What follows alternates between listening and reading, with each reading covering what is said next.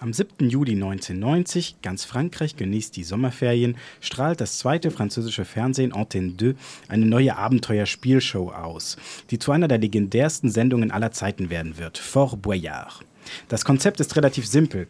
Eine kleine Gruppe prominenter Kandidaten muss eine Reihe von Geschicklichkeits- und Kraftaufgaben lösen, um eine möglichst große Geldsumme als Spende für eine wohltätige Organisation zu gewinnen. Begleitet werden die Kandidaten seit der ersten Sendung von André Boucher, einem damals 23-jährigen kleinwüchsigen Mann aus Paris. Doch den Namen André Boucher, im Alltag ein Angestellter der Pariser Verkehrsbetriebe RATP, kennt in Frankreich niemand. Den Franzosen ist er nur unter seinem Künstlernamen Passepartout ein Begriff. Passepartout ist ein zusammengesetztes Substantiv aus den Worten passé für hindurchgehen oder passen und partout für überall. Mit dem Pseudonym spielt man einerseits auf André Bouchers Größe an, denn mit 1,20 Meter passt Passepartout tatsächlich in viele Gänge der Festung Fort Boyard und andererseits auch auf seine Rolle im Spiel, denn Passepartout sammelt die Schlüssel im Spiel und ein Passepartout ist in Frankreich auch ein überall passender, zu Deutsch also Generalschlüssel.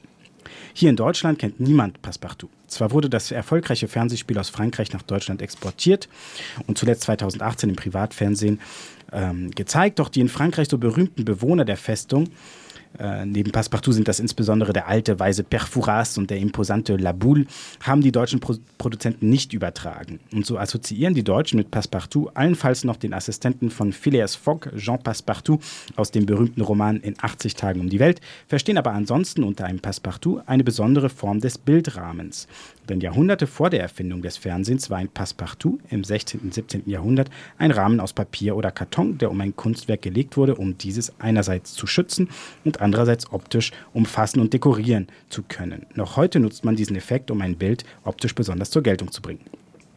Wer am 21. Juni 2019 gegen 17 Uhr am Altstadter Kirchenplatz des mittelfränkischen Erlangens unterwegs ist oder gewesen wäre, der hätte noch eine andere Bedeutung von Passepartout kennenlernen können. Denn zum Auftakt der dortigen Fête de la Musique sollte eine deutsch-französische Band aus Hannover mit Namen Passepartout den Auftakt zum Fest geben.